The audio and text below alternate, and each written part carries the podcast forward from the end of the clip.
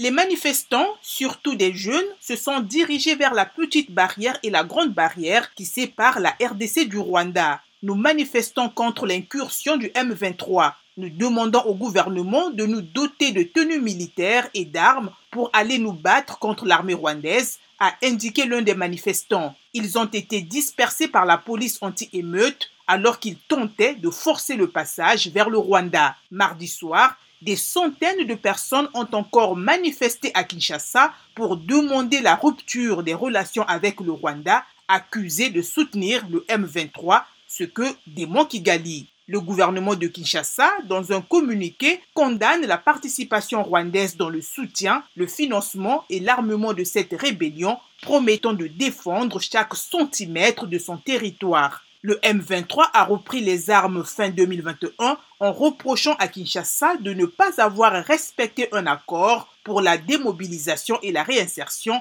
de ses combattants.